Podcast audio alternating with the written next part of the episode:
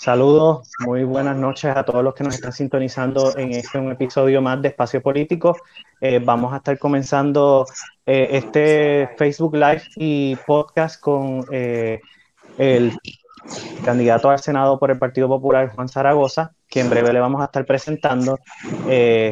pero antes de comenzar, quiero exhortar a todos que compartan esta publicación para que más personas se conecten y puedan eh, conocer al candidato del Partido Popular, su, eh, su, trayectoria y por qué decide pues, dar este paso a la política. Así que voy a, comenzar eh, a presentar a nuestros panelistas. está con nosotros el compañero Yechuan Torres. Saludos, Yechuan. Saludos, Freddy. Saludos a todos los panelistas y un cordial saludo a Juan Zaragoza. También está con nosotros el compañero Iván Rodríguez. Saludos, Iván. Buenas noches, Freddy, a todos los muchachos y especialmente al, a nuestro invitado, el, señor Zaragoza. Saludos, la compañera Suleimar Colón. Hola, saludos, buenas noches a todos y un cordial saludo a Juan Zaragoza. y el nuevo integrante, Francisco Báez. Saludos, Francisco, y bienvenido. Saludos, Freddy, a todos los compañeros panelistas y al licenciado Zaragoza por estar aquí con nosotros. Gracias, gracias. Y pues hoy tenemos un invitado especial, como lo, estamos, lo hemos estado haciendo a partir de, los jueves de cada semana. En esta ocasión traemos al aspirante a senador por acumulación del Partido Popular, eh, Juan Zaragoza, eh, que anteriormente fue secretario de Hacienda y ha ocupado otras posiciones y ha estado siempre eh, en el gobierno o tratando de, colaborar con, la, con, la, con el país. Así que sin más preámbulos, quiero darle la bienvenida al señor Juan Zaragoza. ¿Cómo está? Muy bien, gracias a Dios. Este, un día bastante ajetreado porque yo soy de esos candidatos que, que todavía, o sea, yo trabajo full time, ¿verdad? Además de hacer política. Yo tengo una, una empresa de, de, consultoría, ¿verdad? Que tiene cuarenta y pico de personas entre abogados, CPA y, y demás empleados. Y pues le meto desde temprano, 7, 7 y media de la mañana, este, a 5 o 6 de la tarde, y entonces desde ahí más bien me escapo a hacer política, entro a veces a los programas y... O sea, está, dura la cosa, está dura. Sí, y, y, hacer política. Sí, y es parte del proceso, porque las campañas también se han modificado un poco por esto de la situación de la pandemia, así que eh, también tiene que bregar con esa situación. Y sin más preámbulos, quiero que, se dirija a, a, a los que sintonizan este programa y que lo van a estar sintonizando a través de la semana para que conozcan un poco más de usted, quién es Juan Zaragoza, eh, eh, su preparación, de dónde le surge este interés de colaborar desde el Senado de Puerto Rico. Eh, sé que anteriormente pues también estaba con la aspiración a, a, la candidatura a la gobernación y, finalmente radicó para senador por acumulación. Que nos cuente un poco de esa dinámica y cómo usted llega a, este espacio político, valga la redundancia, eh, del, programa y y de su candidatura. Uno llega a cierta edad que uno se da cuenta cuando mira hacia atrás que, que, la razón para muchas de las cosas que uno hizo en la vida está en la niñez de uno. Tú sabes, eh, yo nací en, en Bayamón, me crié en el área metropolitana. En el área metropolitana hay una escuela superior bastante reconocida que se llama la Gabriela Mistral, que queda en la avenida Piñero. Yo me crié cerquita de la Gabriela.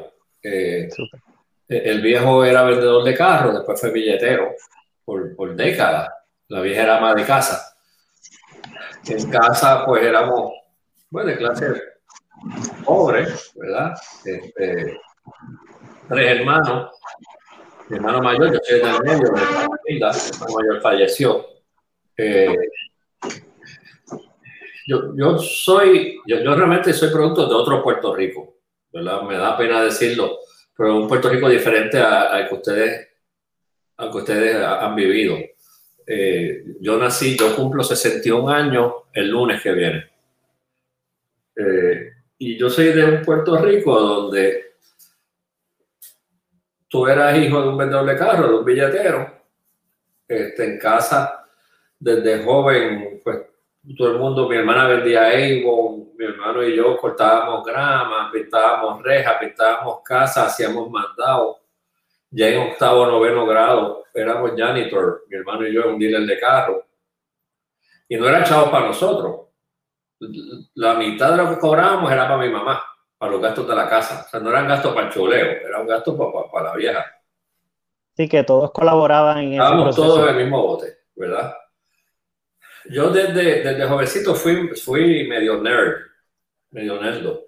Yo, yo, yo era de esos niños que leía la enciclopedia. Ah, bueno, hay una cosa que se llamaban enciclopedia, que era una colección de libros.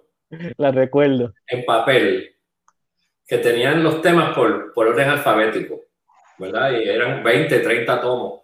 Pues yo, 7, 8, 9 años, cogía los libros y me los leía página por página, ¿verdad? Recuerdo también cuando tenía 9, 10, 11 años que mami le decía a los vecinos, a las viejitas del vecindario, que nunca votaran libros ni votaran Reader Digest, ni votaran National Geographic. Que si lo iban a votar, lo dejaran en el balcón de casa. Okay. Era para yo leerlo. Yo era un, lector vicioso desde pequeño y todavía lo soy. Todavía todo lo que se me cruza por el frente lo leo. Eh, de literatura, historia, religión, ciencia, política. Este, ese, es mi, ese es mi hobby, mi gran vicio. Este, también la escritura, ¿verdad? Pero bueno, déjame seguir con, la cronología. Eh, pues yo soy de ese Puerto Rico que ustedes nunca vieron, donde el hijo de un vendedor de carro, después billetero, eh, que era dealer, eh, que era janitor en un dealer de carro, que corría bicicleta por allí sin camisa, una bicicleta camella, como le decían a los 12 o 13 años tú le decías, oye, ¿qué tú quieres, chamaquito? ¿Qué tú quieres estudiar cuando seas grande? Y yo, que tenía un flow brutal en esa época, decía, yo quiero sin camisa y pelú. Yo quiero ser economista. O yo quiero tener un doctorado en matemática. Oye, y a cualquiera me hubiese dicho, pero ve acá, ese, ese flow, ¿de dónde te sale? Tú no eres, ya, yo, no, yo te vi limpiando inodoro los otros días un día. En tu casa, yo te vi con tu mamá cogiendo cupones, haciendo filas. Bueno, lo que pasa es que era un Puerto Rico donde los viejos te decían, si tú no te metes droga, vela la juntilla, anda limpiecito, porque había que andar pobre pero limpio. Y estudia, tú puedes hacer lo que tú quieras. Y, oye, y, yo no se lo creía, ¿verdad? Eh, y funcionaba. Este, mi hermano era CPA, yo soy CPA, mi hermana es profesional también. Este, yo me crié en ese Puerto Rico diferente, que había sobre todo esperanza. Había esta cosa de que, mira, y todos los muchachos, tú sabes, del barrio, los del caserío, yo estaba en el club de jóvenes de las Lomas, allí con los amigos míos de Bella España y, y de Caparraterras y demás del vecindario, y todos estábamos en las mismas los muchachos del caserío, nosotros, bajo la creencia de que si trabajábamos, había un Puerto Rico que nos prometía un futuro. ¿verdad? Eso se ha perdido un poco también en estos tiempos. no queda ni el recuerdo de eso. Yo creo que si vamos ahora mismo, yo me meto en el carro y voy a ese vecindario y paro un chamaquito de esa edad, primero no va a estar en bicicleta, va a estar en motora y le pregunto, ¿qué tú quieres ser cuando sea grande? Me va a decir, yo me voy para Estados Unidos. Justamente. Me va a decir, no sé. Entonces, estudié con beca en un colegio privado, entro a la UPI este, y tengo una experiencia única. Primero, que yo soy de esos puertorriqueños, yo tengo la carta de aceptación de la UPI todavía guardada. Muy bien porque para nosotros la aceptación en Río Piedras, en la Yupi, era la salida de la pobreza. Era esa, esa puerta que se abría al mundo. Es decir, me aceptaron en la Yupi. De qué cosa más brutal. Este, ya mi hermano estaba en la Yupi, mi hermano que me llevaba un año ya estaba en la Yupi. Y tuve la experiencia también bien interesante de que mi papá estaba en la Yupi. Y no era que papi era profesor de la Yupi era que papi había entrado en el 44 a la UPI, en 1944, en el 41. Se fue en el 44 faltándole un semestre para graduarse, se fue para Estados Unidos Y cuando volvió a Puerto Rico en el 70 entró a la UPI de nuevo. Qué curioso, estaban los tres a la vez. Y estábamos los tres cogiendo clases juntos. Yo cogía clases diurno, el papi nocturno, y los maestros en muchas ocasiones me decían, ¿usted es familia de Zaragoza por la noche? Decía, sí, ese es el viejo mío. Este, y yo llegaba a casa los fines de semana y los días de semana a yo explicarle a mi papá, a yo estudiar con mi papá, para las mismas clases. Eh, estudió en la UPI, obviamente yo era un nerd, tú sabes, fui una nota más alta en la en, administración de empresas, el promedio más alto de contabilidad, me becaron para Estados Unidos, me fui para allá a los 21 años, eh, nunca me había montado un avión, imagínate. En casa no había, a veces, pues a mayor tiempo no había ni carro. Podíamos suponer que íbamos a ir a, montarnos en un avión, pues a los 21 me, me monté en un avión, me fui para Estados Unidos, tuve dos años por allá. El viejo me enviaba el primer año 10 pesos al mes en una carta. El segundo año me dijo, la cosa se puso mala y me lo cortó. Este, estudié por allá dos años, un MBA, lo que llaman un MBA, un Master in Business. Este, viene para acá, allá cogí el examen de CPA, la revalida de CPA, fui la nota más alta en Puerto Rico. Bueno, el único que pasó el examen en ese año completo en Puerto Rico fui yo de las notas más altas en Estados Unidos también. Eh, entonces empiezo a trabajar en una empresa internacional eh, que se llama Price Waterhouse, de, estas de contabilidad. Este, y trabajé ahí varios años hasta que entonces en 1989, entonces que yo le hablo de esto a ustedes, ustedes me imagino, para ustedes esto tiene que ser como hablar de, de los taínos, ¿verdad? Pero pues, en 1989, que fue el último cuatrenio de Hernández Colón, el gobernador que se murió hace poco, el gobernador que se murió hace poco. Eh, me llevan, me ofrecen en Hacienda un trabajo de secretario auxiliar. Yo me ganaba 64 mil pesos en la empresa privada y me voy para Hacienda por 38 mil pesos. Por 26 mil pesos menos. Este... Sí, que eso, es servicio, porque es, querer servirle al país también porque sufrió un, recorte en su bolsillo. Sí, sí, sí, yo acepté el trabajo y, a la semana pregunté el salario. Y, obviamente no era que yo tenía chavo, ni mis papás tenían chavo. Al contrario, yo siempre, yo estaba casado en aquella época y yo, yo le pasaba una mesada a mis papás y a mi suegro. Este, y me fui para Hacienda, estuve esos cuatro años completos ese fue el último cuatrenio. Eh, de ahí, mm, ¿verdad? Cuando cuando el Partido Popular pierde, eh, me votan de allí, me voy para la empresa privada de nuevo, a una empresa que se llama el Anderson, que fue la que tuvo el lío de Enron y demás, y desapareció, y ahí estuve unos cuantos años. Ahí fui, escalé bastante, fui de los jefes más grandes en Puerto Rico e internacionalmente. Okay. Hasta que esa empresa tuvo un lío en, mundialmente y cierra. Eh, y quebró. Eh, y nosotros cerramos operaciones el viernes 29 de junio del 2002. Yo cogí los empleados que, que quedaban, compré unas mesas en Costco y empecé mi oficina el lunes por la mañana con los empleados.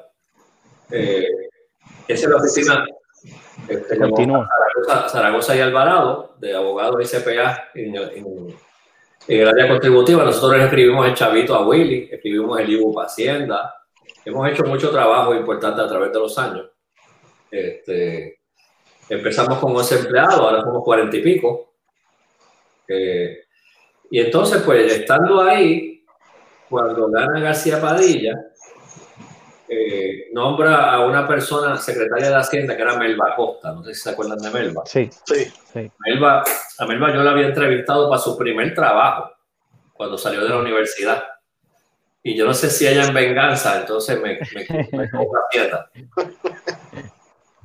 Y entonces llegó una noche y me dice, Juan, el gobernador quiere que yo me mueva para el banco de fomento. Y me lo ha dicho un montón de veces, yo creo que voy a tener que decir que sí. Y yo le digo, bueno, pues, dale, tira para adelante, muy bien, éxito. Me dice, no, lo que pasa es que yo le dije que con una condición. Digo, ajá, ¿cuál? Que te nombre a ti secretario. Y dije, bueno, bueno, pues, espérate, espérate, espérate, espérate, espérate. Este, luego hablando un rato y yo dije, pues está bien, dile al gobernador que me llame. Oye, le voy a decir algo, moraleja. Nunca, cuando, no, si te surge ese tipo de situación, nunca cruzas el portón de Fortaleza. Porque una vez tú cruzas el portón de Fortaleza, no, te dejan ir. al gobernador en una mecedora de esa. Y empiezas a oír aquí en el fondo, al de arriba va el partido, todas esas, y ver los cristales, la, no tienen vuelta atrás. O sea, no, no, le vas a poder decir que no al gobernador. Yo llegué allí, le dije, bueno, gobernador, este, yo tengo una empresa, ¿verdad? Este, este, me dijo, bueno, yo, todo el mundo me ha dicho que tú eres la persona idónea para esto. Lo que pasa es que todo el mundo me ha dicho que tú no vas a aceptar. Yo solamente te puedo pagar 100 mil pesos, ¿verdad? Y bueno, gobernador, es que yo pago tres o cuatro veces eso de income tax. O sea, que usted no tiene idea de lo que yo me gano, ¿verdad? Pero así mismo le digo que si usted en vez de 100 mil me ofrece 10 mil pesos al año, le voy a decir que sí. Porque lo mío no es cuestión de chavo. Yo tengo una, deuda con Puerto Rico, porque si el hijo de un billetero ha llegado hasta aquí, pues en algún punto yo tengo que empezar a pagar esa deuda. Yo no voy a durar 300 años. Así que tengo que empezar a pagar esa deuda que yo tengo con un país que ha permitido que alguien que era un coge cupones que limpiaba inodoro haya progresado, ¿verdad? Y le dije al gobernador, pues vamos, vamos, vamos para adelante. Y ahí estuve dos años. Yo sé que di tanta candela que la gente piensa que estuve como 10 años, pero estuve dos años nada más. Porque yo siempre, yo, yo siempre he tenido claras mis, lealtades, ¿verdad? Y, posiblemente mucha gente que ustedes conocen usan ciertos adjetivos que no se pueden decir aquí para, para decir cómo yo era en Hacienda yo sé que yo era bastante duro, bastante firme. Eh, Ustedes se acuerdan que yo cerré 150, 160 negocios para cobrarme el IBU. Este, eh, y siempre sencillamente porque yo entendía que era un acto de justicia, ¿verdad? De justicia con el que cumple. Este, en Puerto Rico hay una evasión descomunal. Y yo lo que, el, el, ¿verdad? Si me permiten compartir la, la, lógica. Claro, claro. lógica de negocio, y, pues, porque realmente fue una, una movida más. ¿Alguno de ustedes estudia psicología o sociología? No. No. Fue una movida más de, de psicología y de, de, hecho lo consulté con algunos psicólogos que, que económica. Okay. Y, y es, la, la teoría es la siguiente Mira, en Puerto Rico hay 60 mil negocios, ¿verdad? El evasor contributivo lo hace porque consciente o inconscientemente toma en consideración tres riesgos. El riesgo que me investiguen, uno. El riesgo de si me investigan que encuentren el truco y el riesgo que si me investigan y me encuentran el truco, me tiren la toalla o no. Si la persona entiende que es probable que te, que te investiguen, que me van a conseguir el truco, pero que me van a tirar la toalla, la persona evade. Yo lo consulté con unos psicólogos y unos, psicólogos, sociólogos.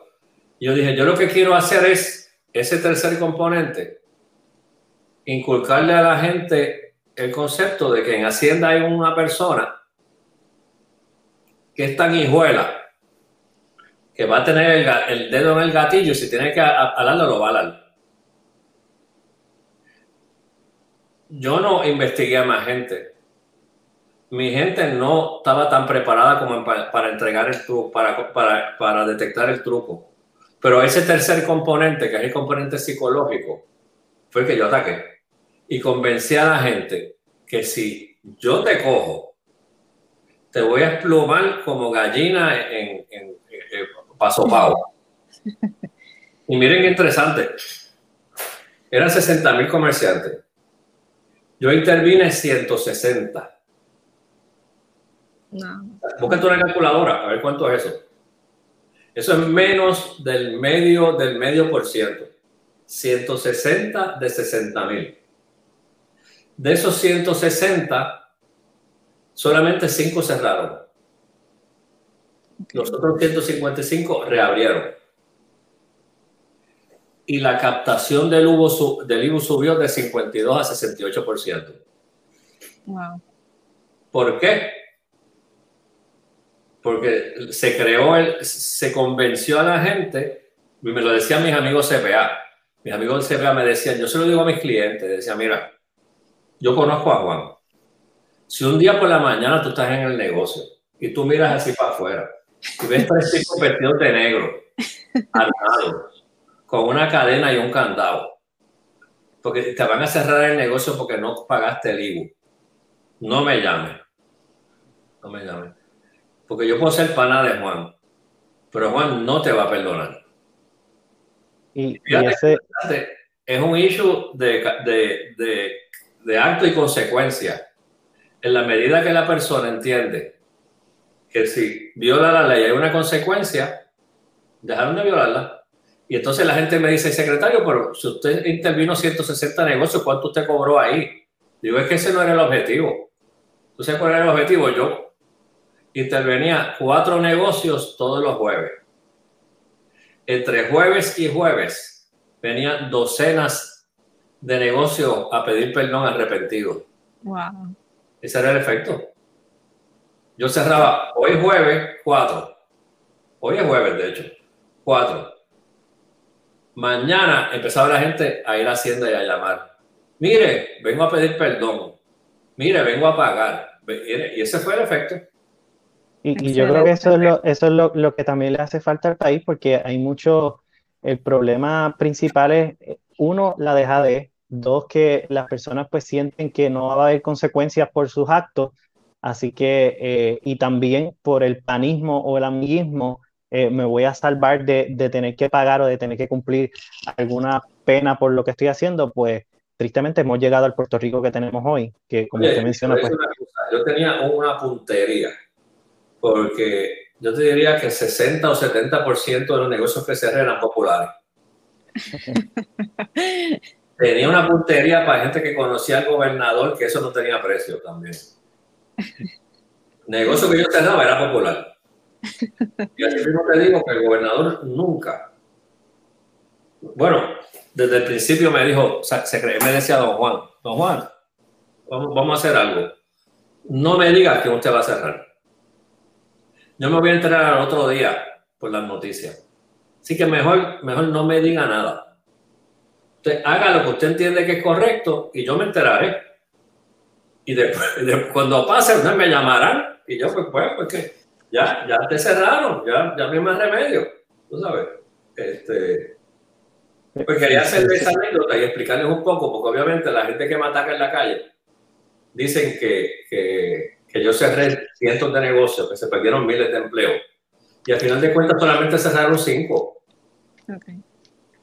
Y esos cinco, esos cinco negocios estaban nati muertos. Porque lo, que logró esa percepción. Exactamente. Ustedes estudiaron, ustedes estudiaron administración de empresas, algunos de ustedes. Administración pública, gobierno, políticas públicas. Si tú tienes un negocio que para subsistir tú tienes que robarte el IVU, la patronal, las propinas que pasaba en el Zipperley. Si tú tienes un negocio que tienes que robarte todo esto para subsistir, tengo que decirte que tu modelo de negocio no sirve. Es que no. Se supone que tú compres y vendas, que des un servicio y vendas, pero si tienes que robarte el agua, la luz, el IVU, para que el negocio deje, pues entonces estás en un mal negocio. ¿Verdad? Entonces aproveché la historia de mi vida para aclararle eso, porque es algo que la gente me ataca mucho, de que no, no, se, no se perdieron miles de empleo, solamente cerraron cinco. Lo que pasa es que entre ellos está el famoso Zipperley, ¿verdad? que alguna gente me lo, me lo agradece porque pusieron un Popeye y le gusta el, pollo de Popeye. Este, pero fueron cinco Pero- nada más. Pueden haber 25 30 empleos ahí, ¿verdad? Este, pero lo importante es que se probó científicamente, y me- yo me encontré una vez a alguien, un profesor de la universidad que me dijo que, que- que- él daba un curso donde dirigido a las cosas que yo había hecho en Hacienda, este, un semestre, eh, que se probó que científicamente eh, tú puedes, si te llamas el mensaje, si la persona se convence de que eh, tus actos tienes, tienen una consecuencia, hay un cambio en comportamiento. Que la gente entiende que se roban la luz y no se la van a cortar. Que la gente entiende que se roban el agua y no se la van a cortar. Que la gente entiende que le dan un ticket y van a conseguir que se lo quiten. Entonces van a seguir delinquiendo. Pero entonces, Y- y sí, esa misma, esa misma dinámica que usted menciona también eh, eh, la podemos aplicar o, o se debería aplicar también en estos casos de, de- de corrupción eh, que tan reciente hemos visto. O sea, para que dejen de, Siempre va a existir la persona que viene a lucrarse en vez de a servir, pero, pero la ciudadanía hasta cierto punto no ve que estos casos eh, tengan consecuencias hasta años recientes y, lo que está sucediendo. Así que esos gestos que usted hizo y que están pasando, yo creo que abonan a devolverle la credibilidad a las instituciones y al Puerto Rico que, que queremos y esperamos tener en los próximos años, porque el de hoy, el Puerto Rico que tenemos hoy, ustedes estudiaron que administración pública, ¿qué, qué, qué otras cosas? periodismo y gobierno y políticas públicas y salud pública. Pues mira. Una de las cosas que yo hice, a mí me fascina la administración pública.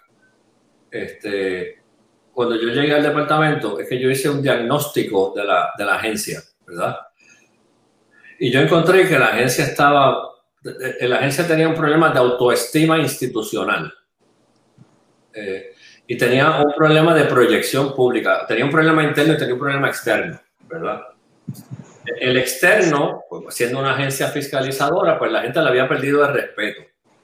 Entonces, internamente habían sido tantos los fracasos que había tenido a través de los años. Y, y- y el hecho de que la gente le había perdido el respeto a los empleados había creado una, un problema de autoestima. Cada vez que tú empezabas algún proyecto nuevo allí, la gente decía "Es que esto no va a funcionar porque aquí nada funciona. Y entonces, dentro de mi plan de trabajo, eh, era tratar de, de- de de- cambiar, ¿verdad? La- la- tanto la, la- imagen de Hacienda afuera como la imagen de Hacienda adentro. Y pues eso tomó varias dimensiones, ¿verdad? Una parte fue esta que te expliqué, de la fiscalización. Eso tuvo un efecto brutal en la imagen de la, de la agencia, pero tuvo un efecto más grande aún internamente, porque entonces los empleados me decían, por fin nos- la gente nos respeta. Cuando yo salgo a la calle y digo que soy un agente de Hacienda, la gente nos respeta. Ese respeto se había perdido. Otro, o- otra eh, dimensión que yo quise atacar con, en Hacienda era que en Hacienda, desde el punto de vista tecnológico, estaba bien atrasado. El centro de cómputos de Hacienda, yo lo llamaba Jurassic Park. Pues acuérdense que yo había estado en el 80 hasta el 92 allí. Cuando yo llego en el 2014, hay mucha de esa programación que todavía está allí. Y una de mis metas fue llevar a Hacienda al siglo XXI, en términos de tecnología, para, para devolver a Hacienda al sitial que siempre debió haber tenido. ¿verdad? Y eso se hizo de dos formas. Uno, ustedes yo me imagino que rinden planilla, ¿verdad? Sí, digo, no estoy seguro que ustedes rinden planilla, ustedes no son evaluados. sí. Pero ustedes saben que esa planilla que ustedes rinden electrónicamente, que se rinde electrónicamente desde, desde el 2016, eso fue un invento mío. Y Puerto Rico fue el primer sitio en Estados Unidos donde la gente tiene que rendir la planilla electrónicamente. ¿verdad? Pues eso fue uno de los cambios. Uno de los cambios y cuando yo propuse, interesantemente, la primera planilla en papel en Puerto Rico se radicó en 1917 estábamos en el 16 y yo establecí esta, este eslogan para motivar las masas de que 100 años de papel es suficiente. 100 años de papel es suficiente, 100 años de papel es suficiente. Nos vamos paperless. Eh, y, y, teniendo muchos de los empleados en contra, porque entendía que el proyecto no iba a prosperar, logramos que en Puerto Rico las playas se radican electrónicamente y al día de hoy todavía se radican. El segundo proyecto grande de tecnología, ustedes han oído hablar de Suri. Sí. Sí. Pues Suri no fue un invento de esta administración. Suri fue un proyecto mío en el 2015. Eh, un proyecto de 4 o 5 años que yo convencí al gobernador, un proyecto de 45 millones de pesos, eh, que fue parte del plan para llevar a Hacienda al siglo XXI, ¿verdad? Porque yo creo que uno como administrador público, uno tiene la, la misión de que a ti te entregan una agencia aquí. Se supone que tú la entregues acá. Que tú adelantes la agencia, ¿verdad? En términos de su funcionamiento operacional, en términos de su eficiencia. Yo soy un fanático de la medición de resultados, de las métricas. Este, y, y aunque estuve, hubiese querido estar más años, ¿verdad? Porque eh, uno de los grandes retos en la administración pública es cómo tú logras que los cambios lleguen al DNA de la institución. Cómo tú logras que los cambios se institucionalicen, ¿verdad? Y, y, no sean meramente proyectos, sino que lleguen al DNA. En términos individuales, a mí que me gusta mucho la, la neurociencia, es como tú logras que algo que tú haces se convierta en un hábito. Okay. Los hábitos tú los haces automáticamente. Y cuando uno está en administración pública, ese es de los grandes retos. ¿Cómo uno logra que una iniciativa o un proyecto llegue al DNA de la agencia y, y, y se, se, cristalice ahí? Y se, se le meta en el DNA y se institucionalice y se convierta en un hábito. Y de ahí en adelante, pues continúe. Ese es de los grandes retos de la administración pública. En, esa, en, esa, misma, en esa misma línea que usted está planteando eh, de su gestión como secretario de, de, Hacienda y de los cambios que trabajó, eh, el compañero eh, Torres tiene una, una preguntas dirigidas al área económica eh, y económico y el compañero Iván también para que entonces poder entrar en esa dinámica interesante de, de conocer su visión también. El micrófono no lo suelto. no te preocupes. Adelante. Saludos, secretario, nuevamente.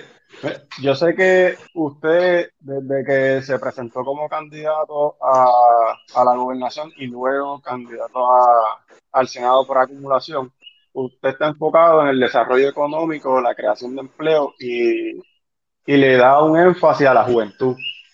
Eh, en esa misma línea de la, de la juventud, lo, los jóvenes tienen unos grandes retos que hoy en día salen de la universidad, sea bachillerato, maestría, doctorado, y cuando se enfrentan al mundo laboral, no tienen oportunidades de empleo.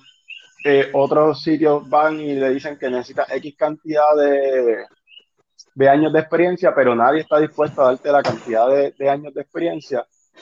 ¿Cómo usted trabajaría eh, ese asunto teniendo en cuenta que tenemos una reforma laboral que no, que principalmente a, a los empleados de empresa privada le ha reducido dramáticamente muchos beneficios y si usted como senador trabajaría para derogar la... la Contestándote lo último primero, sí, trabajaría para derogarla. Y, y la visión mía con, con, de desarrollo económico está muy amarrada a la educación. Mira, este, en, mi plataforma de gobernador, que la, puse también como plataforma a nivel del Senado, hay varios proyectos bien interesantes. Uno de ellos es que yo estoy convencido de que eh, todo estudiante de la universidad, de la universidad pública del país, eh, tenemos que requerirle que complete por lo menos dos cursos de empresarismo. Si estudiaste biología, para graduarte necesitas dos cursos de empresarismo. Si estudiaste periodismo, necesitas dos cursos de empresarismo. Si estudiaste eh, ciencias sociales, necesitas dos cursos de empresarismo. O sea, tenemos que empezar a rewire a nuestros muchachos para dejar de entrenar empleados y entrenar empresarios, ¿verdad? Y eso tienes que hacerlo desde, desde, con el sistema educativo. Esfuerzo similar tenemos que hacer en las escuelas públicas del país. Ustedes, posiblemente ustedes no, pero tal vez los padres de ustedes se acuerdan de los programas comerciales que había en las escuelas superiores. Yo me acuerdo de eso. en la escuela superior había una vertiente que era el, el programa comercial, comercial. principios de contabilidad y una serie de cosas.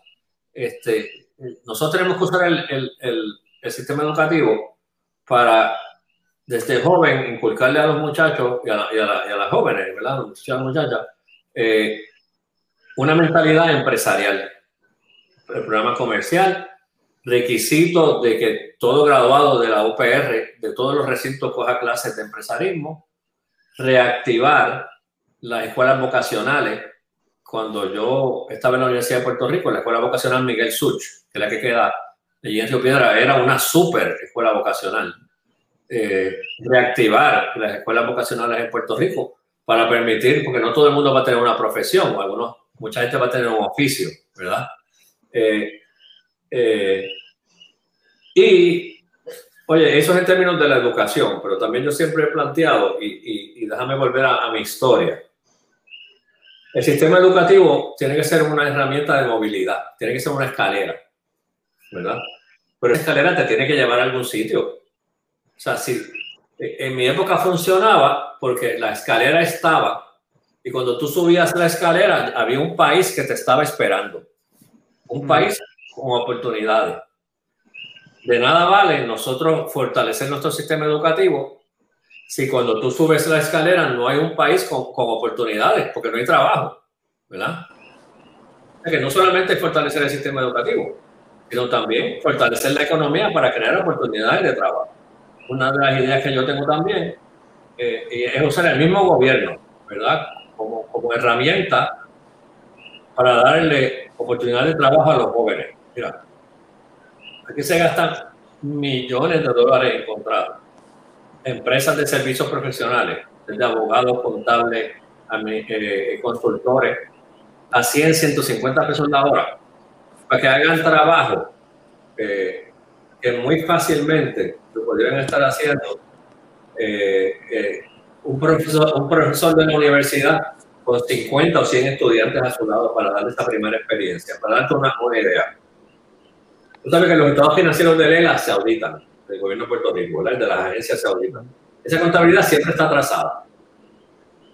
Pues para poner esa contabilidad al día se, le, se llama una firma de CPA que pone a un montón de muchachitos a 50 y 100 pesos la hora para ganar ya la contabilidad. Pero porque tú no le dices a tres profesores de la YUPI, consíguete 50 estudiantes, montan un proyecto y ponme al día la contabilidad de la YUPI, o ponme al día la contabilidad de Hacienda, o ponme al día. O sea, es cuestión de mentalizarse y darse cuenta de lo importante que son esas primeras oportunidades de trabajo en la juventud porque tu potencial, tu, potencial de generación de ingresos en, la vida, ¿verdad? Es producto de tu acumulación de experiencia, educación y acumulación de experiencia, ¿verdad? Mientras más tú tardes en empezar a esa bola de nieve de, experiencias útiles, o, mientras menos experiencias tú tengas, menos capacidad de generación de ingresos tú tienes. Y por eso tenemos que estar bien conscientes que a los jóvenes tenemos que darle experiencias útiles de trabajo lo más temprano posible para que empiecen ese proceso de bola de nieve, acumular capas, capas y capas y capas de experiencia, ¿verdad? Eh, pues, pues estamos volviendo a tu pregunta original, hay que fortalecer el sistema educativo, entrenar empresarios desde la escuela superior, desde la universidad, las escuelas vocacionales, reactivar la economía y usar los mismos recursos del Estado este, para darle trabajo a los jóvenes esas primeras experiencias de trabajo y considerar la posibilidad de dar algún tipo de incentivo a los patronos, ¿verdad? Eh, eh, que, para que recluten gente joven. Y yendo por esa, por esa misma línea, que en estos últimos meses se ha hablado sobre, con esto de la pandemia, el COVID-19, se ha hablado de volver a traer las farmacéuticas a Puerto Rico. Eh, Estados Unidos lo ve desde el punto de seguridad nacional, Puerto Rico lo ve desde el punto de, creación de empleo. En esa parte, eh, ¿qué mecanismos eh, usted viabiliza para que en esa creación de empleo, que constantemente se ve que dice vamos a crear 100, 200 nuevos empleos, pero la tasa de desempleo se queda igual. Que no sé si realmente hay una, una creación de nuevo empleo o es que hay una transferencia de empleo de una persona que ya está empleada, que renuncia a un sitio y se va al otro, y realmente la, por eso es que la tasa de desempleo no cambia, o es que, que no están actualizados los números del gobierno, que también puede ser una parte. Eh, eh, ese, ese análisis tuyo es correcto, pero es más común en la venta al detalle, en los servicios para el mercado local. A veces la gente dice, mira, abrieron esta mega tienda en Atillo o en Camuy y crearon 200 empleos. Realmente no crearon 200 empleos porque esa mega tienda va a matar 38 negocios locales donde se pierden 200 empleos y la ganancia neta es cero donde se crean empleos incrementales es casi siempre actividades relacionadas con la producción o con la exportación. Por eso en el caso de las manufactureras, de la famosa 936, ese empleo sí es incremental porque esa producción es para fuera de Puerto Rico. Eh, eh, aprovechando que me haces la pregunta, hoy yo estuve en una conferencia de prensa de Aníbal Acevedo Vilá, donde él estaba anunciando que hoy se iba a estar radicando un proyecto con apoyo bipartita de alguien, un republicano y un demócrata, para crear una herramienta para atraer este tipo de empresas hacia Puerto Rico, ¿verdad? Que yo creo que se oye, la sesión se está acabando, ya mismo vienen las vacaciones para política de Estados Unidos, pero yo creo que eso está ganando momentum. Como tú decías, lo de seguridad nacional, lo de alguna importancia de Puerto Rico. Yo creo que eso va a venir, pero así mismo te digo, yo lo mencioné en la conferencia de prensa hoy. Yo, yo viví la época de la 936, ¿verdad? Eh, y sí se crearon muchísimos eh, eh, empleos, pero, pero Puerto Rico no supo aprovechar esa oportunidad. Y es que si nosotros vamos a tener una herramienta para traer estas fábricas de nuevo aquí, tenemos que asegurarnos que lo que se llama el footprint, la huella en la arena se queda. ¿Y cómo logras eso? Pues condicionando las exenciones que le das a esas empresas, decir, no hay problema, va a hacer X pastilla aquí. Eh, Viagra, Viagra versión 3.0, la vamos a hacer en Puerto Rico, fantástico. Te voy a dar exención, pero la, la cajita de cartón se la tiene que comprar alguien de aquí las botellitas de plástico se las tiene que comprar alguien aquí. Los labels se los tiene que comprar alguien de aquí. La gente que le da mantenimiento a la planta, landscaping, tiene que ser un jardinero de aquí. La compañía de seguridad tiene que ser de aquí. Entonces tienes que hacer un, lo que llaman en economía un encadenamiento.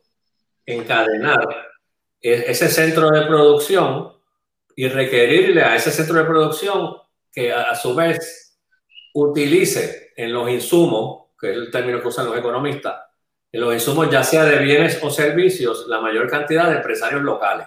¿Qué tú logras con eso? Bueno, pones a los empresarios puertorriqueños a guisar, para empezar. Creas riqueza aquí. Creas el know-how, el expertise, ¿verdad? Porque lo usas para diferentes cosas, para manejar el inventario, para empaque, para X cosas. Y eso entonces permite que eventualmente ese empresario tenga una masa crítica y pueda exportar, ¿verdad? Entonces, si esa fábrica se va, por lo menos el footprint, la huella que deja es una huella más profunda, porque permitió capitalizar a un empresario puertorriqueño que ahora posiblemente hace eso mismo para Santo Domingo. ¿ves? Por eso yo me establece. Lo de la idea de traer esta fábrica es muy buena, pero que ese perro no nos puede morder dos veces tenemos que asegurarnos que ese footprint, esa huella en la arena se queda bien clara ahí. Y yo te voy a dar aquí una serie de concesiones, pero tú me tienes, y, amarrándolo con tu tema de la juventud, te podría amarrar por ahí, pero tú me tienes X por ciento, tiene que ser gente de menos de 23 años, o X por ciento tiene que ser de gente de menos, eh, jóvenes de menos de 25 años, y me tienes que contratar empresarios puertorriqueños, y me tienes y, ser más agresivos, porque yo te digo, yo viví esa época y a esa gente se le regalaba la casa. Todo lo que de, se le daba. De esa manera también crea esas garantías. Así, así que eh, ahora pasamos con el compañero Iván eh, Rodríguez, que también tiene unas una preguntas interrogantes dirigidas al área de económico. Sí, buenas noches, secretario. Este, en la última semana, la última semana nos hemos vivido pues, un año bien intenso, de, empezando por los temblores y empezando por, eh, por la pandemia a partir de marzo. Y hemos visto cómo los trabajadores de la empresa privada han pasado extremadamente unas vicisitudes en cuanto a poder cobrar eh, a través del PUA, a, través del Departamento del Trabajo, y nos encontramos con que de la noche a la mañana eh, declara el, secretario de, del Trabajo hay sobre 10.000 empleados públicos que se están investigando por el fraude del PUA.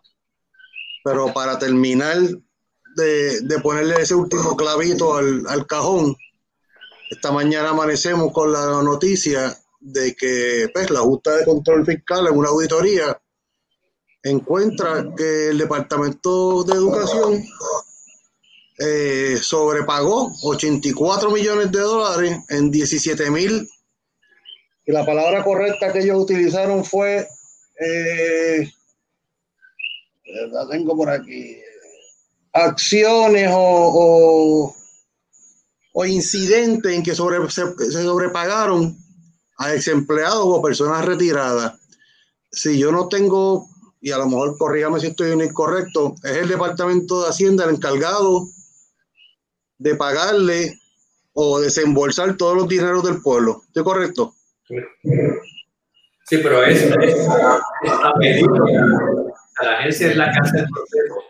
La agencia, la agencia haciendo lo que tiene la chequera. Ok, la chequera, ok. Una vez la agencia me dice, ready to go, Ok, pues entonces, ¿cómo es posible específicamente en el caso de los 84 millones de, de educación que durante 13 años, 11 secretarios de, de Hacienda, 7 de educación, no hubiese habido algún tipo de, de análisis de sus cuentas o de quién se le pagaba y quién no se le pagaba? Y en el caso del PUA, ¿Cómo es posible que el Departamento del Trabajo no sabe quién está en su nómina o, sea, no, le no le transmite al Departamento de Hacienda quiénes son empleados públicos o quiénes no?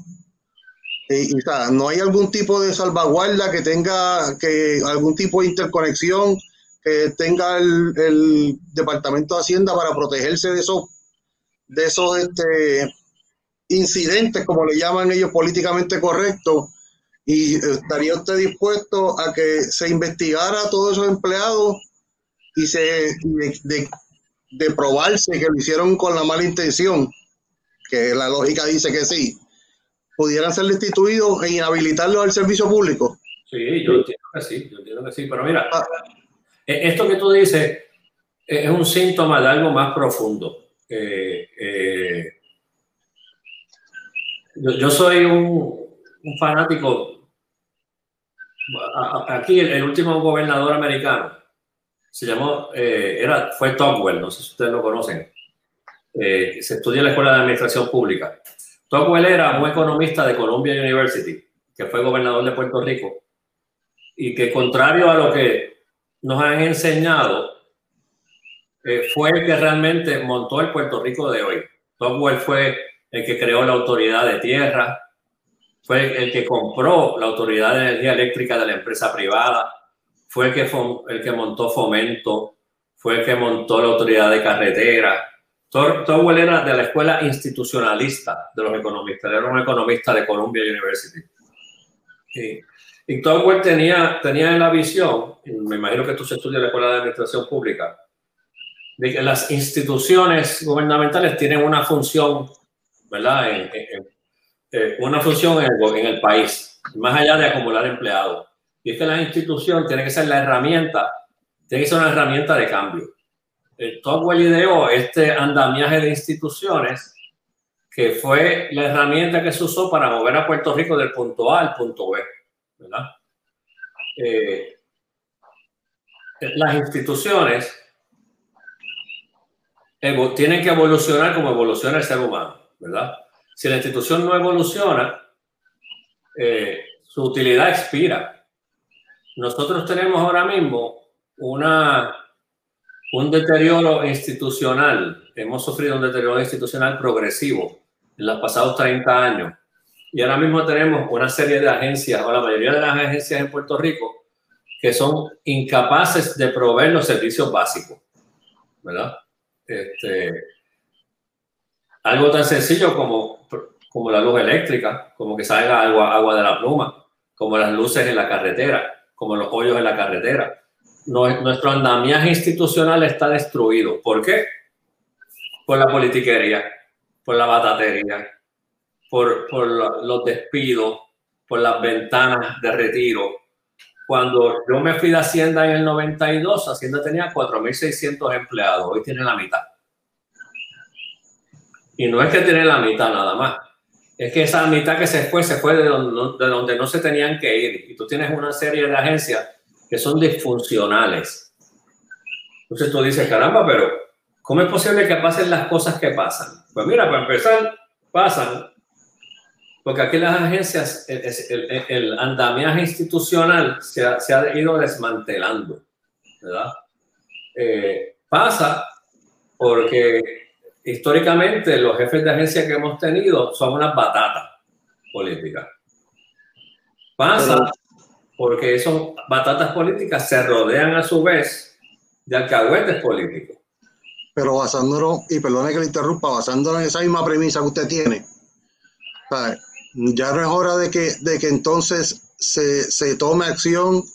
yo entiendo y, y, puedo entender por el lado político de como usted dice ahora mismo, esas batatas políticas son los que mantienen las campañas, son los que son los funcionarios de política, los funcionarios de colegio, son los que aportan económicamente a las campañas. Pero miren hasta dónde nos han traído ahora mismo. Ahora mismo no solo son los 84 millones de, de educación, ni los que le haya costado al, Departamento del Trabajo en el PUA. Sabrá Dios cuántos son en otras, en otras agencias de gobierno, sin, sin contar los famosos eh, convenios colectivos que todavía nadie, y yo soy de la creencia que los convenios colectivos antes de aprobarlo deben pasar por un, comité ciudadano donde sea el pueblo que al fin y al cabo lo paga quien, quien dé su, su, su, granito de arena en si sí te lo debemos aprobar y no, porque aquí hay agencias de gobierno con unos convenios colectivos que le cuestan al Estado un ojo en la cara, como decía mi vieja allá en Moca, y la mitad del otro, en los, que, en los cuales se hacen documentos de trabajo y nunca se le quieren enseñar a nadie. Entonces, tienen unos beneficios marginales y unas concesiones que ningún empleado privado tiene en este país y que al fin y al cabo hemos visto en periodos largos como María y como ahora la pandemia, donde están por meses en sus casas sin cobrar, digo, cobrando, acumulando vacaciones y enfermedad, mientras los empleados de la empresa privada están pasando vicisitudes y hasta hambre. ¿No hay alguna forma de, de, de que se tome acción porque los empleados públicos se han tratado por años como vacas sagradas las cuales no se pueden tocar. Y yo entiendo que, eso tiene que parar y que tiene que haber alguien que le ponga el dedo a la llaga y diga, mira, yo creo que hasta aquí llegamos porque si son los mismos empleados públicos que tanto se quedan de los políticos y le dicen pillo, pero si ellos son parte de ese combo de, de también, pues no hay fuerza moral y la gente, como usted dice, si aquel joda y no me cogen, pues yo lo voy a hacer, porque ellos son, ellos son el gobierno. Y si ellos lo hacen, ¿por qué yo no? ¿Hay alguna forma de, que usted pueda, pueda este... Dame decirte también primero que eh, siendo justo ¿verdad? con los empleados, eh, muchas de esas deficiencias que nosotros le atribuimos a los empleados son culpa de la gerencia de la agencia, ¿verdad? Muchos de estos empleados que están en sus casas que han seguido cobrando, ha sido por la incapacidad del jefe de la agencia de poder articular un plan de trabajo para ponerlos a trabajar, ¿verdad? Eh, eh, es como el cuento del huevo y la gallina. Mira, hoy mismo, antes de venir para acá, yo estaba reunido con la gente de los empleados de la, de la Autoridad de Energía Eléctrica y me decían lo común que es y lo común que era que ellos identificaban esta, eh, ellos me empezaron a hablar de este montón de sectores en Puerto Rico que ellos saben que la gente no, no paga la luz, que hay 500, 600, 1000 personas en esa comunidad que no pagan la luz. Y si tú supieras que lo común que es que ellos se organizan, hacen un operativo y cuando van a empezar el operativo el alcalde llama. Y lo llaman de fortaleza que recojan y se vayan. pero todavía no tenemos fuerza moral para para, para echarle la culpa a nadie. O sea, no podemos ir donde el pueblo y decirle, te voy a cortar la luz te voy a dejar sin luz esta noche. Exactamente. Cuando, cuando hay, hay, hay, corporaciones, hay hoteles, hay hospitales, que la cantidad de dinero que le deben al erario, pues, podrían, podrían alumbrar un pueblo completo. Lo que te quiero decir es que no necesariamente culpa del empleado, como que me pasó a mí en Hacienda. Cuando yo empecé a atacar la ofensiva de frente, ¿Qué me decían los empleados? Secretario, lo van a llamar de fortaleza. Oye, yo estuve de acuerdo con lo que usted dice, debió haber cogido unos pocos más. No se tire, que lo van a llamar de fortaleza. Entonces, eso pasa en, pasaba en Hacienda, que se hacía un operativo y llamaban de fortaleza, y pasaba en acueducto, y pasa en energía eléctrica, entonces que llaman de fortaleza, que llaman de una alcaldía. Y entonces, después decimos que los empleados son unos vagos y los empleados no funcionan. Sí, pero ahí tiene que haber alguna forma, secretario, de parar eso, porque si no, seguiremos hundiendo el país en deuda, como estamos hasta ahora, y nadie se va a hacer responsable. Yo, creo, hay formas, hay formas de, yo creo que nosotros tenemos que, yo hice una columna hace varias semanas en el vocero, que hablaba de la crisis institucional, y mencionaba un plan de trabajo para atacar esto. Primero, tenemos que ser muchísimo más rigurosos escogiendo a los jefes de agencia tenemos que escoger gente con preparación, con preparación en administración pública, con preparación gerencial para correr la agencia. Segundo, tenemos que establecer una cultura de medición de resultados. Porque es, porque es, posible que en Hacienda, o fue posible, que en Hacienda no se cobrara la deuda, no se fiscalizara, porque no se mide. Si en la agencia hubiese una cultura de medición de resultados, y hubiese una rendición de cuentas al país, donde, donde se publicara trimestralmente. Mira, este es el resultado de las gestiones del cobro de deuda. Las cuentas a cobrar en Hacienda, y se hago una gráfica, están aquí, van subiendo, van bajando.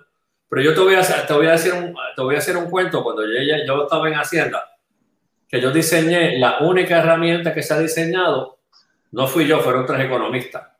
Fue Alameda de, del colegio de Mayagüez, fue Juan Lara de Río Piedra y fue el presidente Juan, otro Juan que era presidente de la Asociación de Economistas. La, la, primera herramienta para medir la captación. Eh, cuando hablamos de captación es una herramienta que te dice de todo el ebook que hay allá afuera, cuánto tú estás captando. Y te voy a decir lo que pasó cuando yo, la primera vez que yo mencioné esa idea en una reunión. Pero, secretario, ¿usted se metió algo? Usted está loco. Pues entonces no hay voluntad política para cambiar las cosas. Te voy a decir. Me, dijeron, pero esos fueron los de Hacienda que me decían, no mi jefe, los de abajo me decían, uno no mide nada. Porque si usted mide eso y sale mal, lo van a usar en su contra. Las cosas no se miden. Yo decía, pero es que esto es una herramienta de trabajo. Yo quiero medir la captación hoy, porque si la captación hoy está en 52, yo quiero hacer un plan de trabajo para subirlo a 60 en un año.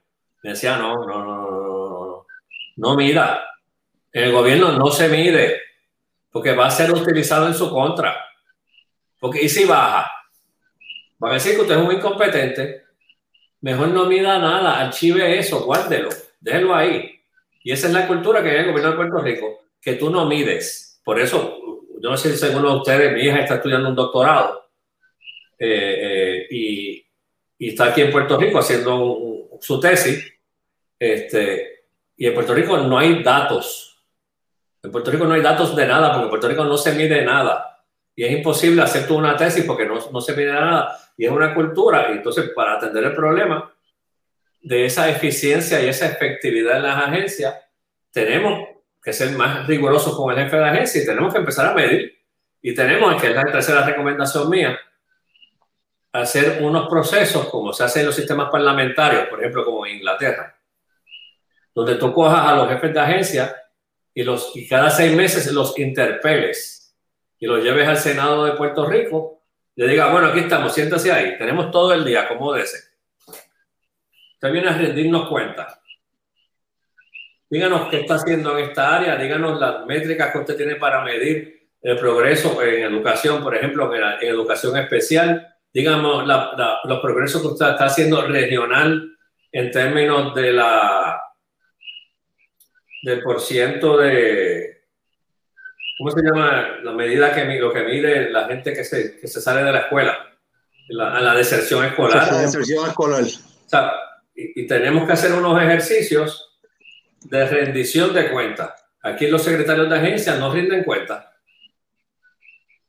Entonces, pues, una de las formas de tú atacar ese, ese cáncer que se está comiendo las agencias es ser riguroso, establecer mecanismos de medición de resultados y un mecanismo de interpelación. Es decir, usted se va a sentar todo el día ahí en televisión y nos va a rendir cuenta de toda la gestión que usted está, usted está haciendo. Y así, pues, vas a obligar a la gente a hacer su trabajo y así, pues, vas a, vas, a, vas a obligar a, los secretarios a hacer su trabajo. Secretario, eh, yo eh, ahora vamos a, eh, ya contestó esa área de, de económico de los compañeros. Eh, la compañera Zuleimar tiene, que estudió eh, salud pública, tiene una pregunta dirigida al área de salud. Sí. Buenas, secretario.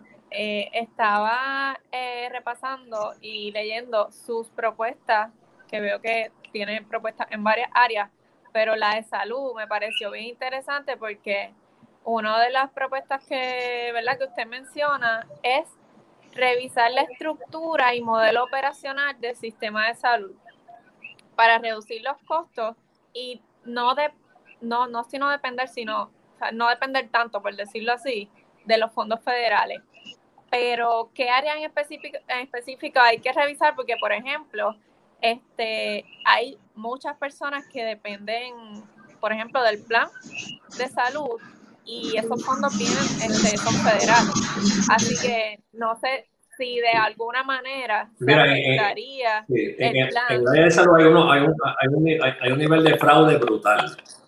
Y esa es una de las áreas, que con, con, tecnología se puede atacar.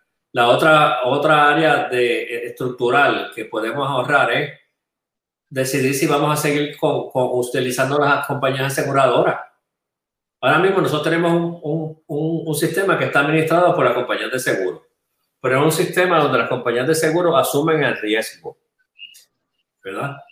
Y un, eh, algo básico, ¿verdad? Cuando uno estudia administración de empresas, es que a mayor riesgo, mayor rendimiento. Las compañías de seguro se ganan una cantidad grande de dinero porque son las que asumen el riesgo en el manejo de las reclamaciones.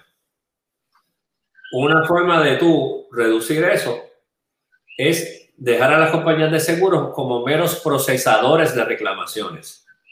Decir, no, no, no, el riesgo lo cojo yo. Tú vas a ser un clearing house, tú vas a ser un procesador de las reclamaciones. ¿Y por qué los cojo a ellos? Porque ellos se dedican a eso. Yo puedo hacerlo yo. Tendría que montar, montar una agencia con 5.000 empleados pero si tú te dedicas a eso y lo haces bien, pues yo te puedo retener como procesador de las reclamaciones, pero claro, como tú no tienes el riesgo, tu ganancia va a ser mínima. Y así libero unos fondos. Aquí el gran reto es que nosotros debemos movernos eventualmente a un sistema donde todo puertorriqueño tenga un mínimo de cubierta de salud, ¿verdad? Entonces, esos son como dos válvulas. Esos son dos válvulas simultáneas que tú dices, bueno, ¿Cómo lo hacemos? Tú tienes el sistema actual. el sistema actual tiene una deficiencia, unos fraudes, algunas cosas que se pueden reducir. Tú puedes reducir unos costos ahí. En la medida que reduces unos costos ahí, puedes empezar a abrir esta otra válvula para incluir personas. De esas 250 mil personas que no tienen plan. Lo puedes hacer de diferentes formas. Tú puedes decir a esas 250 mil personas, yo les voy a dar una cubierta súper básica, súper básica no la que tiene el resto de la gente. La mínima, la mínima que me sale mucho más barata. Pero entonces sí voy a poder decir que todo el mundo en Puerto Rico tiene por lo menos una cubierta de salud. Eso, esa era otra de las preguntas que le quería hacer, porque en una de las propuestas, ¿verdad? Si no me equivoco, del Partido Popular, es que haya un plan de salud universal. Sí. Pero, por, o sea, e, es posible porque eh, ¿qué, ¿qué, consecuencias traería realmente? O sea, no, no se pagaría, por ejemplo, algún seguro, todos tuvieran seguro, como está usted diciendo, pero ¿cómo se haría? O sea, subiendo algunos taxes o implementando qué para, para que eso sea posible. Sí, déjame decirte, todo depende de cómo se defina. Porque, por ejemplo, está, está el concepto de un plan de salud universal, donde eh, los empleados míos, yo tengo empleados y yo a los empleados les pago el 80% del plan médico, ¿verdad? Si ellos pagan 400 pesos al mes de plan médico, yo pongo el 80%, ellos ponen el 20%.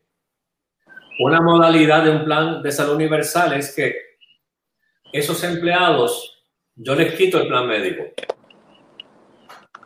y yo aporto ese dinero al gobierno de Puerto Rico. Entonces, y todo el mundo en Puerto Rico tiene la misma tarjeta de salud, que es la, la tarjeta del gobierno. Esa es una modalidad que se ha estado hablando en Estados Unidos como Medicare for All. ¿Verdad? Otra modalidad es los que están con plan de la empresa privada, dejarlos con la empresa privada. Ya esos están cubiertos.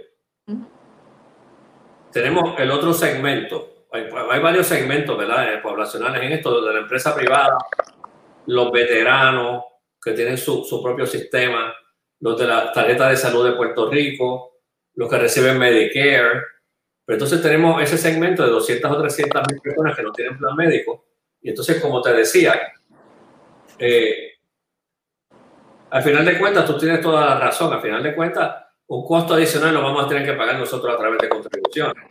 Pero aquí la fórmula es ver cómo podemos ir cerrando esta válvula en términos de ser más efectivos manejando los costos, sacando las compañías de seguro del medio, dejándolo solamente de protectadora, atacando el fraude, revisando, sé que revisar la cubierta del grupo grande. Entonces, el grupo pequeño, ir incorporándolos poco a poco, diciendo, tengo 300 mil personas fuera del sistema, ¿cómo empiezo?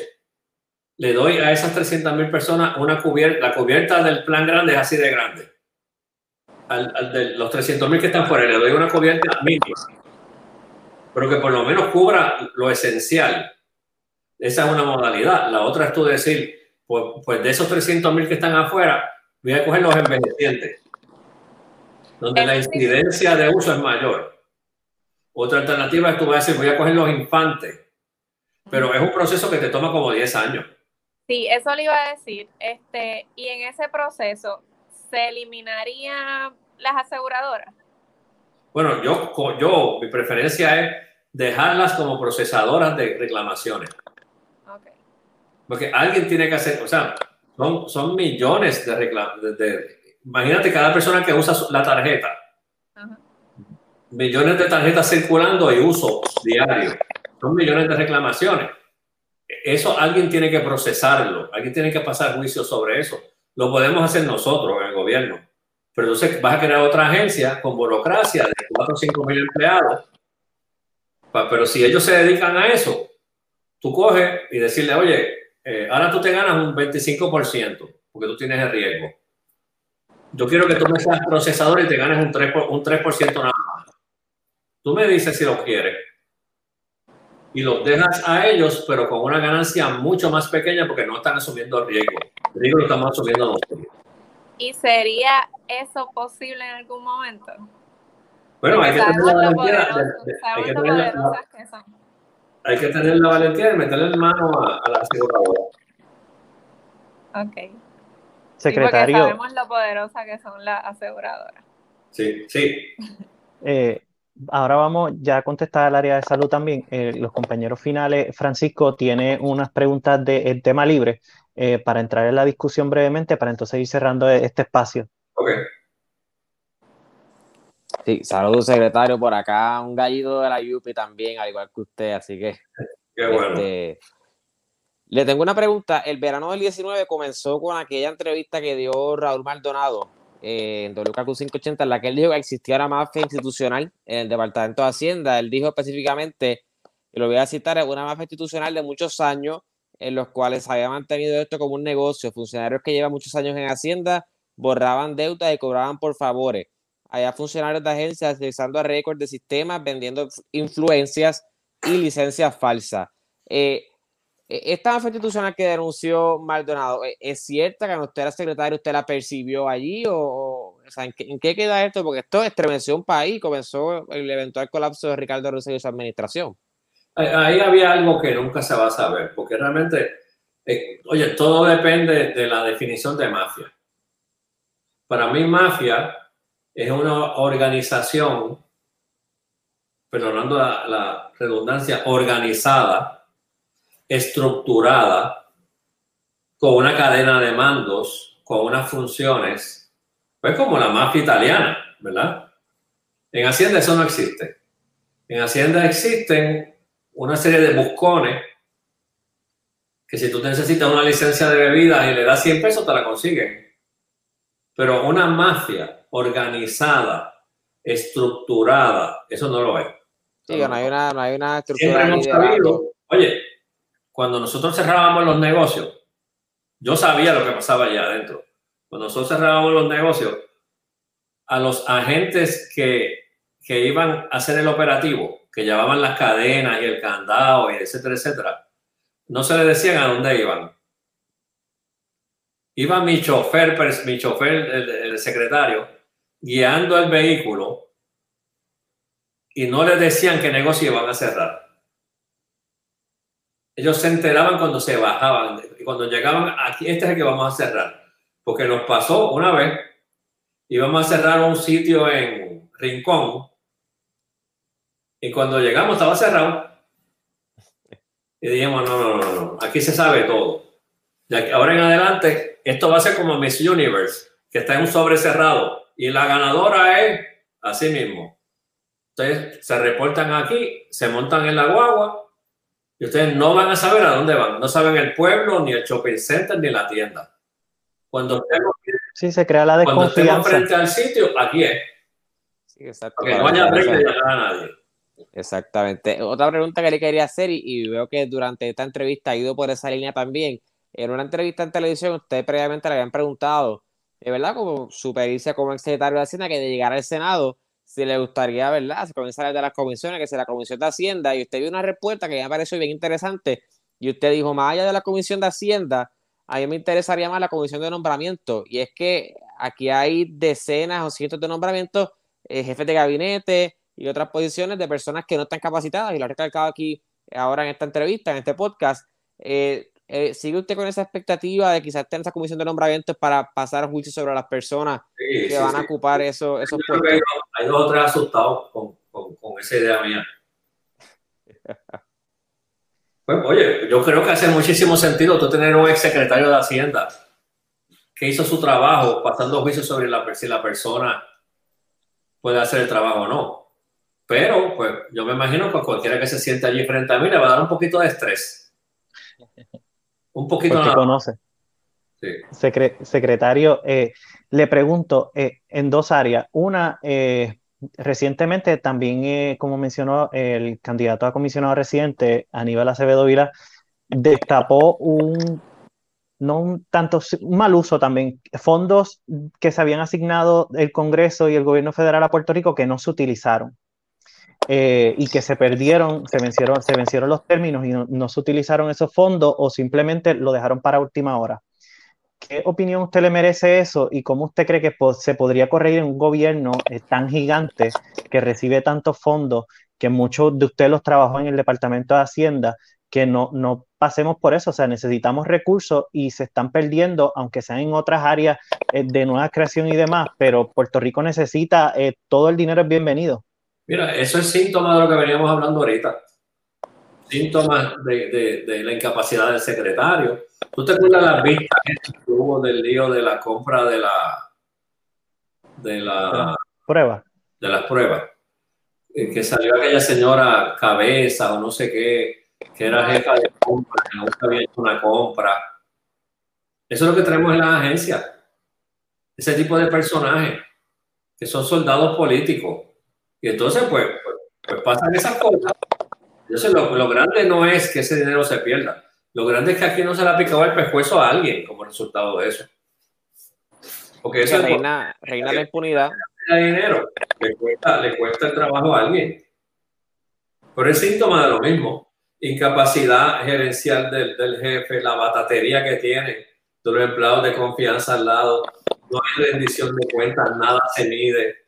Eh, debió haber sonado alguna alarma. Eso debió de alguna forma medirse. De decir, hay unos fondos asignados y tenemos hasta tal fecha para usarse. Eso en cualquier sistema, en cualquier empresa, hubiese habido un mecanismo de, de medición de resultados que te dijera, faltan seis meses, no se han usado, faltan cinco meses, faltan cuatro meses, falta, pero como aquí no se mide ni la temperatura, pues pocas cosas pasan.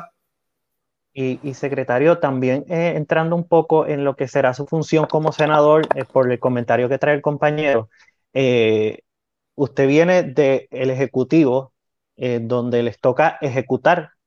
Va a estar ahora en el Legislativo, donde una idea que, que quizás usted proponga o una idea que usted presente va a requerir que usted logre convencer a esos compañeros suyos senadores para que su propuesta o su idea se mueva más allá de, de su comisión o del área en que está y de eventualmente de que pase a, la, a, la, Cámara y ocurra el primer proceso y la gobernadora. O sea, simplemente la, la, idea que usted proponga va a, dilatar un poco el proceso porque va a tardar más en, en, en surtir efecto y le tocaría entonces al Ejecutivo implementar. Eh, ¿Qué opinión usted le merece eso? Y en la misma área, usted pues habló de la interpelación y ese tipo de procesos que tradicionalmente la Asamblea Legislativa tiene muchos eh, facultades, pero ha delegado o no ha hecho uso de ellas porque pues somos del mismo partido de gobierno y no vamos a interpelar a un secretario, no vamos a, a, a saber qué está haciendo mal aquí agencia, a pesar de que eso redunda en, en problemas para la ciudadanía. Y a mí yo veo con buenos ojos la propuesta que usted, nos, que usted trae y, y el proceso de, de, de, de, la comisión de, nombramiento, si, si está, está, en esa comisión, fiscalizar y trabajar eso. Pero ¿cómo usted ve eso cuando le tocaría eh, trabajarlo con más personas? Eh, serían 30 senadores, eh, dependiendo del número que caiga en ese momento, pero para que su, su iniciativa prospere.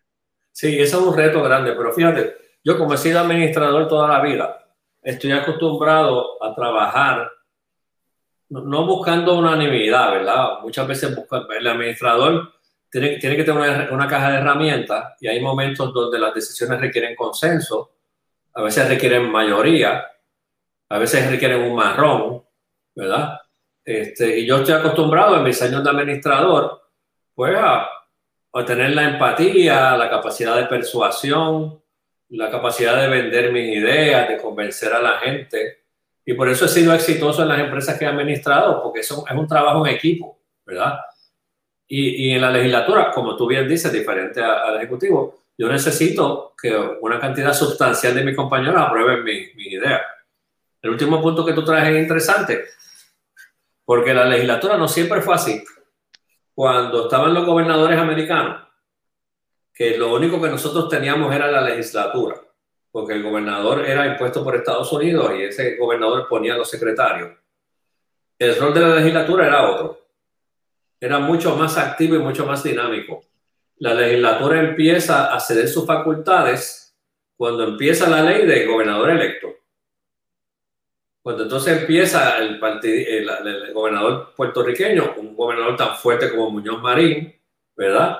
Y, y, empieza esa dinámica que tú dices de que si, si uno cuestiona a un secretario, si uno le pregunta muy fuerte, van a pensar que uno es un traidor. Hay mucha gente allá afuera de nuestro partido que entienden que, que si el gobernador somete, nomina a un espantapájaro con cabeza de calabaza, la comisión de nombramiento debe confirmarlo unánimemente. Son muchos los que piensan así, no te creas que eso no es que muchísimos populares piensan así. Porque hay que ser leal al partido, no hay que ser leal al país, hay que ser leal al partido. Lo que pasa es que yo estoy convencido de que el soplan vientos de cambio.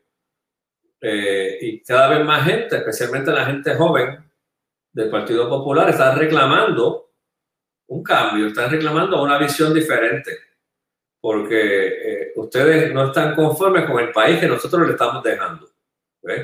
Y yo voy a proponer una serie de cambios confiando, de la misma forma que lo hice en Hacienda, cuando le metí mano de frente a la, a la evasión, que la gente me decía que yo estaba loco, ¿verdad? Este, y, y fue al revés, la gente apreció y todavía la gente allá afuera. Muchos comerciantes me, me dan las gracias por la forma que yo ataqué la evasión. Pues yo creo que es lo mismo. O sea, yo creo que llegó el momento de cambiar la forma de hacer las cosas y que, la tiene que tener un rol más fuerte y que eventualmente la gente se va a, va a entender y los compañeros van a entender que no es un acto de traición. Porque al final de cuentas lo que queremos es echar para adelante a Puerto Rico, ¿verdad? Sí, y, y que... Nacionalmente hay que hacerlo bien hecho, hay que hacerlo con las mejores intenciones, eh, pero hay que hacerlo. y que final, al finalmente ustedes serían, eh, usted cuando salga electo, representante del pueblo. Y su rol, y su rol es asegurarse de que las cosas sucedan, que sucedan como la legislatura dictaminó en, en, el caso de, de, las políticas públicas y demás, y que, y, y, que se haga bien el trabajo, no, no mirar para un lado, porque ha sido lo que nos ha traído hasta aquí, ha sido lo que el pueblo eh, rechazó en el verano del 2019 con, con la, la pedida de que sacaran al gobernador y demás. Y yo creo que la legislatura, ante un país que desconfía en sus instituciones, principalmente desconfía de su legislatura, yo creo que la legislatura debe asumir un rol más agresivo en términos de no tanto eh, eh, cuestionar por cuestionar, sino cuestionar eh, que se estén haciendo las cosas en favor del pueblo y no de algunos intereses, como usted menciona, y que al final de cuentas, pues, pues hagan sus facultades. Los legisladores están a tiempo completo allí, así que hagan el trabajo que tienen que hacer, la fiscalización que tienen que hacer, sin miedo a, a, que dirán, si se está haciendo mal, aceptamos y corregimos, pero no dejar que pase un mal por no descubrirlo y que al final de cuentas siempre termina pagando el pueblo, los fondos que no se usaron, eh, la corrupción eh, y todas estas cosas. Oye, y Así. yo te he hablado, ¿verdad? Cerrando eh, de mi participación o presidencia en la Comisión de Hacienda o en la Comisión de Nombramiento. Pero yo te voy a decir algo, la, la, mi experiencia es que los títulos no hacen al líder. Claro. El líder se lo demuestra con sus actos. Y a mí me pueden dar a presidir la Comisión Especial para la Remodelación de los Baños del Senado. Y desde ahí yo voy a hacer el trabajo que hay que hacer. A, a todos le toca una trinchera y me den la de los baños, de hombres y mujeres. Y desde esa comisión yo voy a ejercer el liderato y voy a hacer lo que, lo que el país espera de mí. Porque a todos le toca poner su granito de arena para que pueda funcionar. Exactamente. Así que, secretario, cerrando este espacio, eh, le pedimos que pues, se dirija a, a, los que nos están sintonizando todavía y nos van a ver a través de la semana y les diga finalmente ¿por qué votar por Juan Zaragoza eh, frente a tantos candidatos eh, del Partido Popular, de otros partidos? ¿Por qué Juan Zaragoza es, es la opción y, y, que usted finalmente le quiere decir? Pues mira, primero yo me imagino que mucha juventud oyendo el programa, ¿verdad? Eh, gracias por tolerarme una hora y pico aquí hablando con ustedes. este, lo que viene una muestra, ¿verdad? De, de, lo como yo fui en Hacienda y como espero ser en la legislatura las cosas que le voy a decir, que no necesariamente son las más simpáticas, pero hay que, alguien tiene que decirlas. Eh, yo a los jóvenes les digo que, que, aunque yo sé que es difícil creerlo, pero un mejor país es posible. O sea, pues Puerto Rico puede mejorar, va a tomar tiempo, hay que trabajarlo, pero un mejor país es posible. Yo creo que yo estoy, esta es mi primera incursión en la política, estoy muy entusiasmado por los compañeros que tenemos en la Cámara y en el Senado, mucha gente joven, muchas mujeres eh, eh, como candidatas. Eh, yo me he quedado, estoy fascinado con las historias de vida de, de mis compañeros, gente joven con unas experiencias extraordinarias y un deseo de aportar extraordinario. Este, soplan vientos de cambio en el Partido Popular. Yo creo que ustedes ven esa papeleta eh, esa es de las cosas buenas de estar en minoría, ¿verdad? Porque como tenemos tan, poco, tan pocas plazas ocupadas, pues tenemos, tuvimos que llenarlas con un montón de gente nueva, ¿verdad? Y, y es bien positivo, la, la, la, como te digo, la cantidad de mujeres, la cantidad de gente joven. Yo, aunque no lo crean, yo fui joven una vez también, ¿verdad? Ya, ya no soy joven, pero, pero por lo menos tengo la experiencia. Este, pues, oigan, un Puerto Rico mejor es posible, es cuestión de, de escoger la gente correcta, este, eh, de cada uno desde su plataforma, en los trabajos, en la universidad, en las comunidades, en las entidades sin fines de lucro, tratar de echar para adelante al país. De mí, pues, lo que les ofrezco es el compromiso de hablarles como siempre, con claridad, eh, de ser, de tener mis lealtades claras, mis lealtades con el pueblo de Puerto Rico y con, con dejarle un, un, mejor país a ustedes, a sus hijos, a mi hija. Este, y yo creo que si en algún cuatrenio se ha demostrado lo importante que es tener a la gente correcta en los puestos correctos, es este cuatrenio. Porque hemos tenido a mucha gente incorrecta en el puesto correcto y ese, ese perro nos mordió ya y no nos puede volver a morder. Así que gracias, mi nombre es Juan Zaragoza, senador por acumulación por el Partido Popular. Este, acumulo en un pedacito de Bayamón, un pedacito de San un pedazo de Guaynabo, en Atillo, en Isabela, en Mayagüez, en Lares, Hay Bonito, Barranquita, Naguabo, Trujillo Alto, Toa Alta, este, y en esos el pueblo que no acumulo, pues acumulan otros buenos compañeros del Partido Popular. Así que de nuevo, gracias por la oportunidad, una conversación interesantísima. Perdónenme si cogí los topos y no los dejé hacerme muchas preguntas. No se preocupe. Eh, es parte del proceso del diálogo. De otra horita más de conversación, así que eh, cuando quieran me invitan de nuevo. Claro, muchas gracias. Claro sí. le, le, agradecemos su, su aportación en este espacio para que más personas puedan conocer quién es Juan Zaragoza, qué propone, qué ha hecho y cuáles son los cambios que trae al país como, como cara nueva a la legislatura.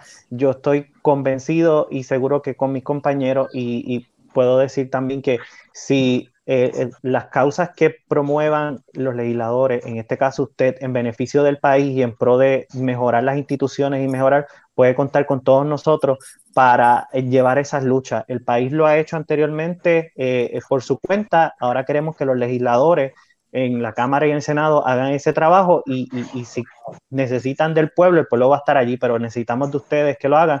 Eh, creo que usted ha dejado claro su, que, cómo actuaría como siendo senador. Eh, le estamos muy agradecidos, le deseamos mucho éxito en su gestión. Eh, los tiene las puertas abiertas de espacio político en el momento en que así lo necesite para llevarle mensaje al pueblo, que importante es transmitir y que la gente sepa eh, las situaciones y lo que está pasando y conocer a sus líderes. Así que sumamente agradecido y tiene estos espacios abiertos. Los compañeros, si quieren decir algo final para el cierre. Yo agradecido, secretario, eh, por haber aceptado nuestra invitación y, ¿verdad? Le deseamos lo mejor en su aspiración y que en un futuro pueda regresar aquí para continuar dialogando sobre temas importantes para el país. Sí, yo, yo quiero agradecerle por aceptarle el, el, estar aquí en Espacio Político PR y enviando, dándole el mensaje a todos los que nos están viendo a través de este Facebook Live y que luego nos estarán escuchando en diferentes de, plataformas de audio digitales eh, yo soy el elector de Guaynabo, así que Zaragoza sale en, en mi papeleta, el mayor de los éxitos siempre. Gracias, gracias. Al igual que los compañeros, estoy súper agradecida con el tiempo que nos ha brindado. Yo creo que una hora y 30 minutos no nos da para que nos cuente toda la experiencia que usted ha tenido. Definitivamente ha sido súper interesante tenerlo con nosotros. Y éxito y la... en todo lo que se proponga, que estamos seguros que usted va a ir derecho este, contra, contra viento y marea. Y que la pequeña panelista no logró hacerle preguntas. Así que. Hoy se portó bien. sí. Iván. Gracias, Sí, eh, eternamente agradecido por, por haber compartido con nosotros esta noche y que pues toda esa idea y toda esa inquietud que usted tenga eh, o que tiene a favor del pueblo, pues esperanzado de que pues, si es favorecido por el pueblo, no solo usted, sino que sus compañeros compartan esa misma idea y, y, y dejemos a un lado el, el, el partidismo político y, y se pongan a, a, a, ver en el porvenir del país y trabajen para, para sacar a, a flote porque eh, aquí yo soy el senior citizen, soy yo. Eh, también tengo muchachitos que, que, ya están creciendo, que ya están entrando, en, bueno, ya están en universidad. So, uno piensa en qué le va a dejar a ellos y por lo que vemos ahora mismo, si no hacemos un cambio, no, no es mucho lo que vamos a poder hacer. Gracias. Así que nuevamente agradecido, le digo a los que nos están sintonizando que sigan nuestras plataformas digitales Espacio Político, la de los compañeros Yechuan Torres, Iván Rodríguez, Zuleimar Colón, eh, Francisco Baez y este es su servidor Freddy Acosta. La semana que viene venimos con análisis de lo que está aconteciendo el martes. El miércoles vamos a el jueves vamos a tener al candidato a representante por acumulación de Victoria Ciudadana José Bernardo Márquez, así que tenemos mucho espacio para trabajar y muchos proyectos para presentarle a ustedes. Así que muchas gracias a todos y hasta la próxima. Gracias. Gracias. Buenas noches.